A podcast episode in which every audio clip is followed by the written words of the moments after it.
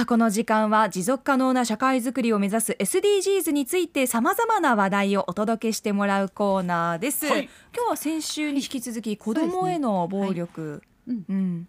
でその中で今回はですね先日がまあ体罰を含めた子どもへの暴力だったものが今回は子どもへの性暴力をテーマにしていきたいと思っています。はい、同じですね、えーとえー、シーライツの NGO でえー、代表理事をしていますし、うんうん、あと文京学院大学の教授であります海田真知子さん。で私たちがユースのサステナビトとして今日もお話を語ってもらうんですけれども、はい、今回はですねじゃあ海外の事例、うん、海外でその SDGs に含むこういった活動をどうしているのかでカンボジアとネパールのお話なんですけれどもとてもね私たちからすると非常に貧しくてとっても大変な状況なんじゃないかって思うと思うんですけれども、はい、その中ですごく子どもたちがパワフルな活動をしているっていうことをぜひ皆さんにご紹介したくて、はい、取材していますので声を聞いてください。カンボジアはですね、子どもの人身売買とか性的搾取がすごく深刻な国で90年代からそういった問題がものすごく大きくなったんですけれども実は2001年に横浜で子どもの性的搾取に反対する世界会議というものがあってですねここで子どもたち自身が100人の子どもたち、まあ、厳密に言うと99人なんですけどが参加して意見をみんなで言い合ったんですね。でその時に子どもが言ったことがたくさんあのあってそれはあの国連文書にも後からあのなったんですけどもそのうちの一つが私たちを単なる被害者ビクテムですね被害者と見ないで、はい、サバイバーと見てほしいっていうようなことを言ったんですね。うん、被害者って見てる限りはその自分たちの声が単なるこうかわいそうな子どもの声ってなっちゃうんですけども、うん、そこを乗り越えてきたサバイバーとして一緒に子ども性的搾取がない世界を作るパートナーとして見てほしいっていうようなことを言って私は2001年にそれをこう聞いてそうだって私も認識を改めたんですけれどもその後にカンボジアに2003、えー、と3年から2007年まで行っていたんですけどもずっと子どもの性的搾取人身売買児童労働をなくす活動をしています。やはりその時にも子どもたちがいろんな場所で声を上げてるんですけども声を上げる機会を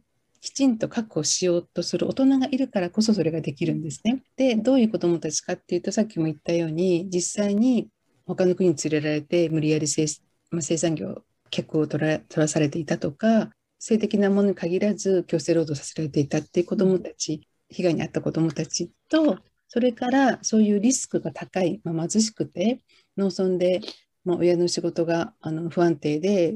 不定期な収入しかなくて、学校も辞めなくちゃいけない、そういう子どもたちが人身売買とか性的搾取の被害に遭いやすい、そういう、まあ、英語で言うとアットリスクの子どもたち、危険にさらされた子どもたち。で、3つ目の子どもたちは、そういう危険はまあない。ある程度、まあ、裕福な生活を送っているんだけどもこういう状況を何とかしたいいわゆるこうアクティビストの子どもたち活動する子どもたち3つのグループが一堂に会してこの問題を興奮してほしい愛してほしいっていうあのワークショップであの意見書を出したりするんですね。でやっぱりそれはあの本当に子どもの参加の権利を大事にしている NGO がカンボジアの国内にもいるしあるしまたそのそういう NGO をサポートしようとする海外の NGO があるからなんですけども、もうそういう声を聞いて、あそうか。こんな風に子どもたちは思っちゃうから例えば女の子だったらジェンダー規範がすごく強い国なので私は娘だからこれだけ親が困っていたらたとえ危険があっても海外に仕事があるって言ったら行かなくちゃいけないと思っちゃうわけですよね。うん、そういう子どもの声を聞くことによってそうするとやっぱりジェンダー規範を変えていかなくちゃいけないってどんなにその危険だっていうことでもそのジェンダー規範のために言ってしまうわけですから、うん、危険だってことを訴えるだけじゃダメだっていうふうにこう分かってしますよね。うん、あとはこう学校教育がどうしてもあまりお粗末だったりするとこんな勉強しててもしょうがないから出稼ぎして親を助けようと思ったりするので、うん、ちゃんと学校の先生がきちんと教える、まあ、本当に日本だと考えられないと思うんですけども、うん、学校の先生が授業しないでサッカーしたりとか、うん、ひどい場合だとお酒飲んだりする学校も、私の活動してるところにあって、えー、そういう学校教育をなくしあの改善しようっていうことで、はい、私たちが関わっている子どもたちも村をずっと練り歩いて子どもたちを物乞いにあ物乞いの多い地域なんですね。物乞い、えー、ベトナムに物乞いに子供を出す親が多い地域なんで、まずはその学校に行かせてほしい、物乞いに出さないでほしいっていうことをこう、えー、口々に言って、あの町更新をしたりとか、えー、学校の先生は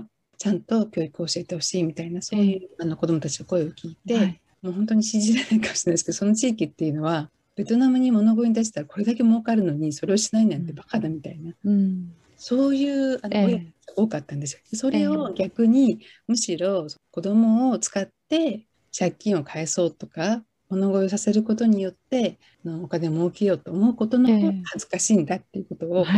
口に出すことによって、社会がやっぱり子供を物乞いに出すんではなくて学校に入れることの方が正しいんだってそうしないことの方が恥ずかしいんだみたいな、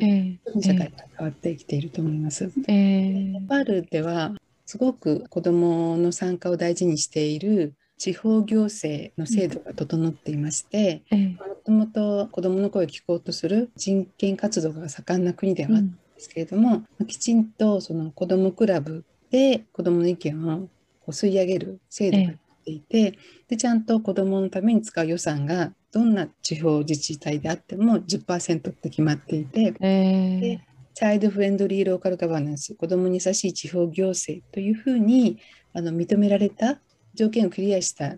自治体には、さらに子どものために15%を使わなくちゃいけないっていう風な子ども参加のシステムがあるとこなんですけども私も子どもたちに会った時にものすごい子どもがもう何の躊躇もなく意見を言っていてでそういう子どもたちがやっぱり問題にしているのはいくつもあるんですけど一つはやっぱり児童婚ですねネパールはすごく児童婚の割合が高いので、はい、子どもも大人もあの両方があの児童婚は子どもの権利侵害だって言って、まあ、少しずつ変わってきているのが一つ。でもう一つはネパールは家事使用人子供のメイドが多いとこなんですけれども、はい、私の関わっている NGO とかもちゃんとその性的虐待のことを話しているのでもしも雇用主から性的虐待を受けたらもうすぐにそれは人に訴えないといけないってことを言っていてそれこそ裁判でも必要なことがいろいろあるっていうことを言っているので本当に勇敢に、まあ、レイプされたりした時に服をちゃんと保管していて、まあ、要するに証拠として医学的な証拠を出せるようにしている子どもたちが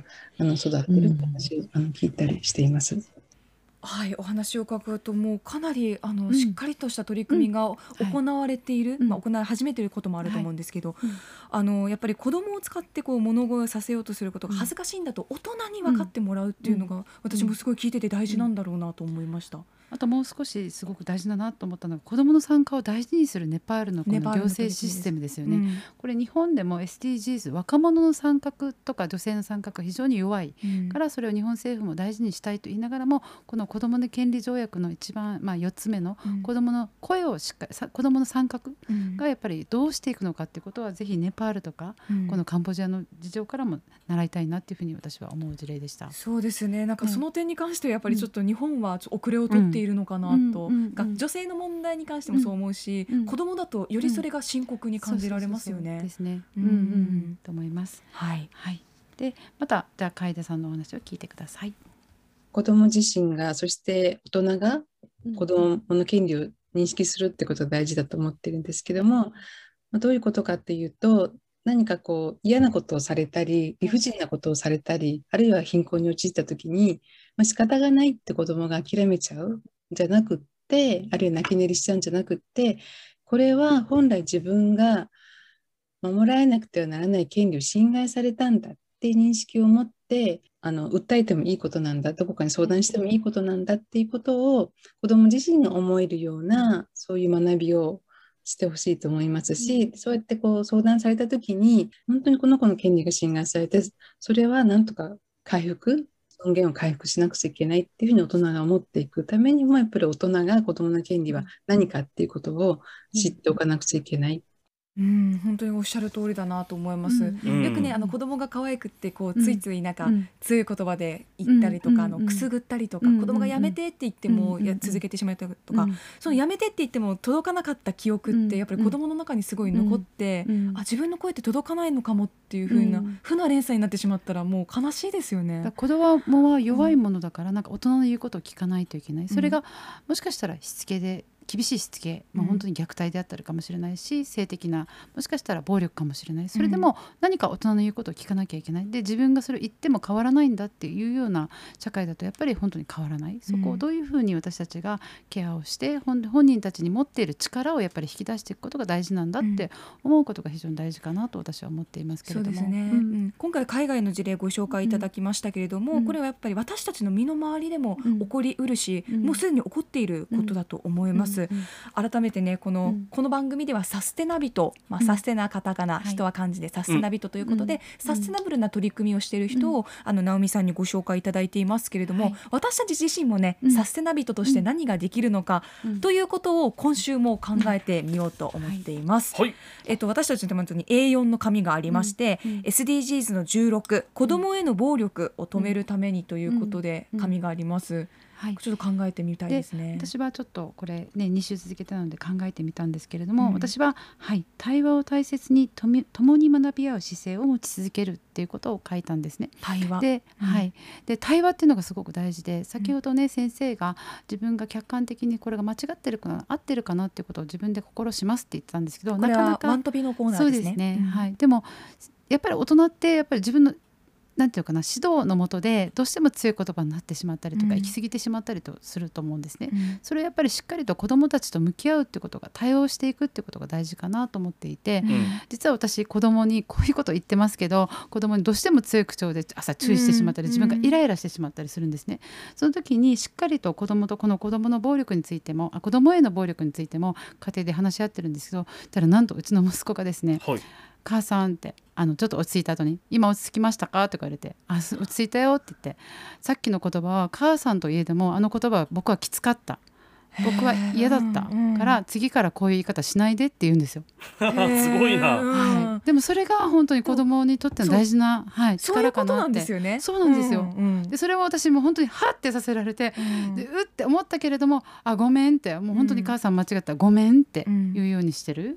だからまた思った時には言ってほしいっていう、その会話かそのちっちゃいけれどもそういう対話を積み重ねていく。大人も間違うし間違った時にはごめんねっていうことを積み重ねていくことが、まあ、対話かなって私は思うんですけれども、そうですね、はい。うん。まあ、対話というふうな意見も出ました。私もそれにちょっと近いのかなと思った。私がサステナビトとしてやりたいことは、まあ、地域で子どもと大人の輪を作る、まあ、子供大人って当てはまるのは保護者だったりとか、地域で見守っている方々もそうだと思うんですけど、やっぱり輪を作ることでお互いを知ることで、この子今何考えてるんだろう？この大人は今何やってるんだろうってお互いを知ることで分かり合えることがたくさんあると思いますので、これを掲げていきたいなと思っています。うん。俊之介さんはいかがでしょう？そうですね。もう以下同文としか言いようがないですね。ダメダメダメダメダメ、えー、とりあえずまあでもコミュニケーションですよね、うん、もう子供の声を聞く、うん、一方的にならないと、うん、まあもう二人にも通じるところかもしれないですけど、はい。子供の声を聞く機会を作るですね、そうですね、はい、ぜひなんかお笑いのね劇場とかでなんかそういう機会があってもいいのかもしれないですよね。はい、サステナビトとして私たちも取り組んでいきましょう。はい、この時間スクープ SDGs お届けしました。また来週です。アップのポッドキャスト最後までお聞きいただきありがとうございました生放送は平日朝7時から FM921 AM738 RBC アイラジオ県外からはラジコでお楽しみください